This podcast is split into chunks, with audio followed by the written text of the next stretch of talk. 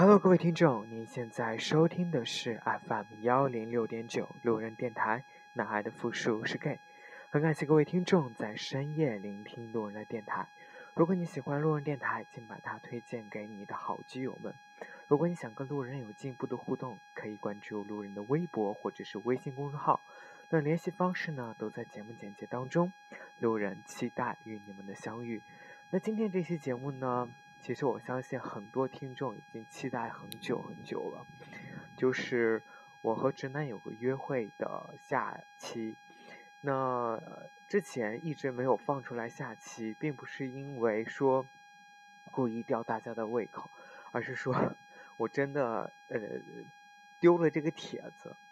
嗯，今天刚好因为 工作有闲暇的时候，就一直去努力的把这个帖子找回来了。然后也很巧，这真的是找回来了这个帖子，所以想把这个帖子给大家更完，呃，也在这个这个系列当中呢，算是给大家结一个尾。五一假期前两天的那个晚上，差不多十一点，楼主那个时候还在加班，接到他打来的电话，他问楼主还在公司吗？我说在，他说出来吧，我现在有事儿找你。就在某某某酒吧，楼主不想去，一方面有很多事情还没做完，再加上连日来加班，睡眠不足，很疲惫。我说有什么事明天再说，不行吗？他说现在，我等你。我收拾了东西，打车去了酒吧。他一个人坐在离口不远的位置，一进去很容易。就找到他了。他给我倒了酒，然后说：“其实没什么事，就是心情不好，想让我陪他喝喝酒。”我看到桌子上的一瓶威士忌已经去了半瓶了。我问他到底发生了什么事，为什么心情不好？他说：“不想说，只想喝酒。”我也不再问他，陪他一起喝酒听歌。这时，歌手正在演唱一首《枪与玫瑰》的老歌，《Don't Cry》。这歌真是应景，心情不好的人听了，一准就会郁闷。我俩都不说话，只是默默的听歌。他一杯接一杯的喝酒。我知道他是有酒量的，他过生日那晚我已经见识过了。但人在心情不好的时候会不胜酒力。所以我劝他少喝，他说今晚我就是想喝醉。于是楼主端起酒杯说：“好，我陪你喝。”他说这就对了，今晚咱们只喝酒，什么都不想。我俩喝光了那瓶威士忌和半打啤酒。出来时我问他还行吗？他说没问题。但就在等车时。他说想吐，可能是因为吹了风的缘故。我扶他到树下，他干呕了几下，然后说没事了。我们叫了出租，他说了地址。我俩坐在后排，他靠在我身上，很难受的样子。我说忍得了吗？不行，就先让车停下。他说没事。车开到他家小区门口，我扶他下车。一直送他到楼上，在电梯里，楼主心里犹豫着要不要扶他进去。看他这个样子，如果不把他安顿好就走，实在是太不仗义了。但又不知道他是不是自己一个人住，所以到单元门口，楼主就问他：“你自己没问题吧？”他瞪着楼主说：“有问题。”然后就开了门。让楼主进去。楼主进了门，在门口换了鞋，帮他把外套脱掉，然后扶着他进了卧室。他一头倒在床上，一只手开始拉扯衬衣的领口，楼主就帮他解开了上面的两个纽扣，然后他自己把剩下的几颗纽扣也解开了。楼主帮他脱了衬衣，然后再想这裤子。要不要帮他脱了？正犹豫时，他自己开始解皮带，一只手扯了半天也没解开。楼主又帮他把皮带解开，拉开拉链，一只手拽着内裤往上提，另一只手按着裤裤子往下扒，好不容易把裤子给他脱了下来，掖过被子给他盖上。然后楼主就去了厨房，想给他沏杯茶解解酒，在厨房找了一圈，最后在吊柜里找到了茶叶，沏好茶，然后又去卫生间给他找了一块热毛巾，用热毛巾给他擦了脸。他睁开眼看着楼主，似笑非笑地说：“真贤惠。”我说：“尼玛，你都这样了还臭贫。”然后扶他半坐起来，让他喝茶。等他喝完茶，躺下后，楼主给他盖好被子。我说：“你要没什么事儿，就睡吧，我走了。”正在楼主转身快要走到门口时，他突然说：“如果我说我有事，你是不是就不走了？我现在真的挺难受的。”我只好返回来说：“是不是想吐啊？”说着，我走过去想扶他起来。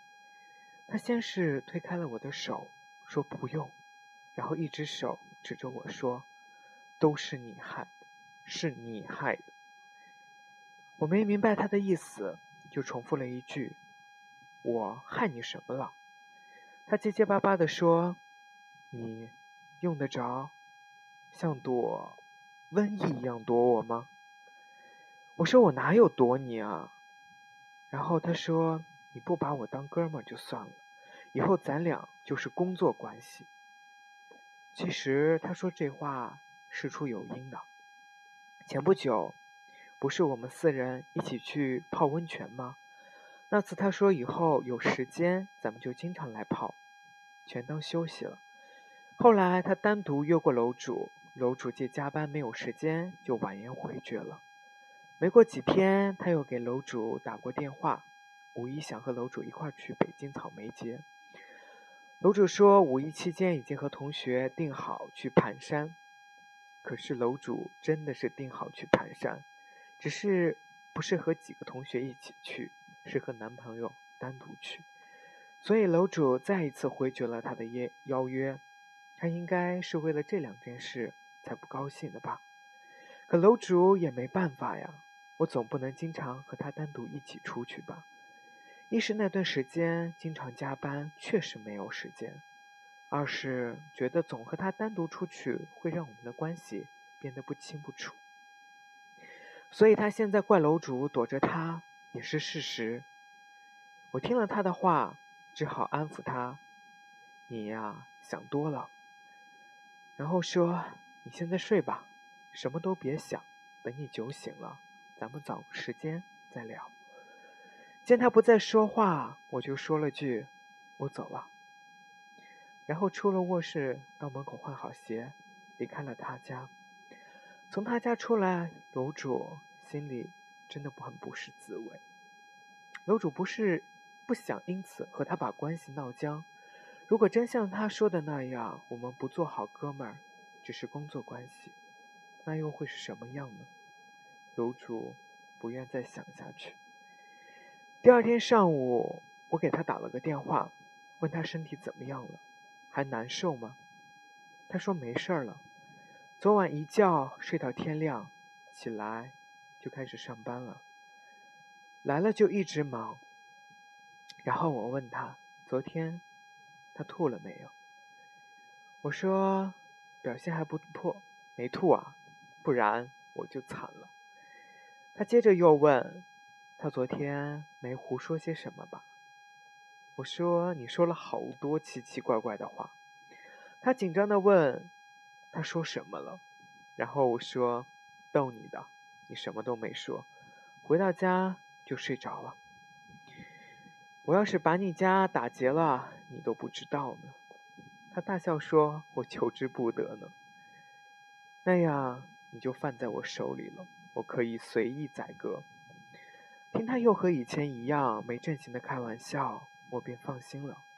八成他昨晚说的话全都不记得了。那次电话之后，转天就放假了。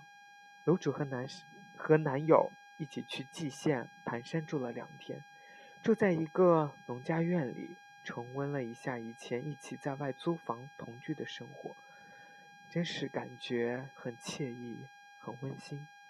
虽然他不记得他说过的这句话，但不代表他心里就不这么想了。现在看来，他真的是这样做了。从楼主给他打过那次电话后，一个多星期过去了，他再没联系过楼主。昨天下午，他为工程上的事情来楼主公司，开完会谈完工作就走了。除了工作上的交流，他没和楼主多说一句话。楼主明显感觉到了他的冷淡，可那又有什么办法呢？有一有时，一段关系如果不能向前迈一步，那就可能会朝着相反的方向发展吧。楼主心里多少有一些失落，其实还是有些在乎他的。他对楼主来说，并不是一个可有可无的人。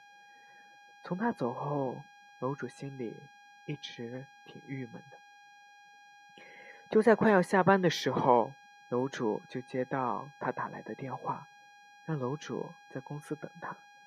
一会儿他过来接楼主一起去吃饭，有要事和我楼主谈。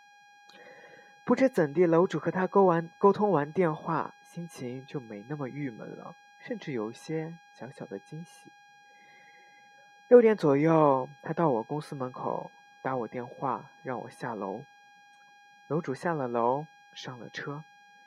他看了楼主一眼，什么也没说，就把车子发动了。楼主也沉默着，因为不知道怎么跟他说，也不知道他一会儿想要对楼主说什么，所以当时心里有点七上八下的。这时，他打开车上的 CD，是许巍的歌曲，这让楼主马上来了精神。可以这样说，许巍是楼主最喜欢的华语歌手。然后楼主问他。你许你喜欢许巍的歌？他说超爱。当时楼主有一种遇到知音的感觉。一直以来喜欢许巍的歌曲的人，楼主身边一个都没有。现在突然发现他也如此热爱许巍的歌曲，楼主喜悦的心情无以言表。所以当时他说超爱的时候，楼主惊呼了一声：“哇！”他侧过脸来看了楼主一眼，说：“怎么，你也喜欢吗？”我说：“许巍是我最爱，好吗？”他说：“还真是，那次我生日你就唱了这首，那首《故乡》。”哎，后来到了餐厅，整个用餐过程都是愉快的、友好。吃完饭，他开车带我去了咖啡厅。我们找了个安静的位置坐下来。坐下来之后，他说：“好了，我们该谈正事。”他说：“先从咱俩的认识说起吧。那天在大悦城第一眼见你，是你从卡西欧的店里出来，我就一直想着跟找机会跟你搭讪，后来就跟着你去了影院，坐在离你几排的位置。”半场时坐到你旁边想和你说话，可没想到你睡着了，我就一直等着你醒。后来忍不住想亲你，你就醒了。我其实真的挺喜欢你。我说，可我不喜欢男的。他说我知道，所以我在想，我怎么这么不走运，遇到个自己真心喜欢、想认真交往的人，可对方。却是个直的，也想过要不就算了，可最后还是没有办法放弃。他说：“我现在想明白了，你不喜欢我没关系，让我喜欢你就行。以后能别躲着我吗？你这样真的很让我伤心。”看着他这样说，我真心不忍心再拒绝他的话。有两次，我真想把真实情况告诉他，自己并不讨厌他，因为自己现在有男朋友了，所以不能接受他。但楼主最后还是没能对他说出实情。楼主说：“你这样最后会失望的，还是放弃吧。”他说：“你不用说服我，我都想好了。”总之，你答应我以后，不能再躲着我。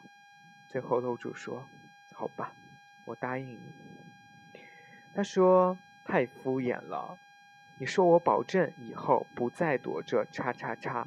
如果叉叉叉有事儿找我，我不能找借口推脱。我说：“我操，你还他妈还来劲儿了。”他说：“为表明你的诚意，快点说。”我最后只好重复他刚才说的话：“我保证，以后不再躲着叉叉叉。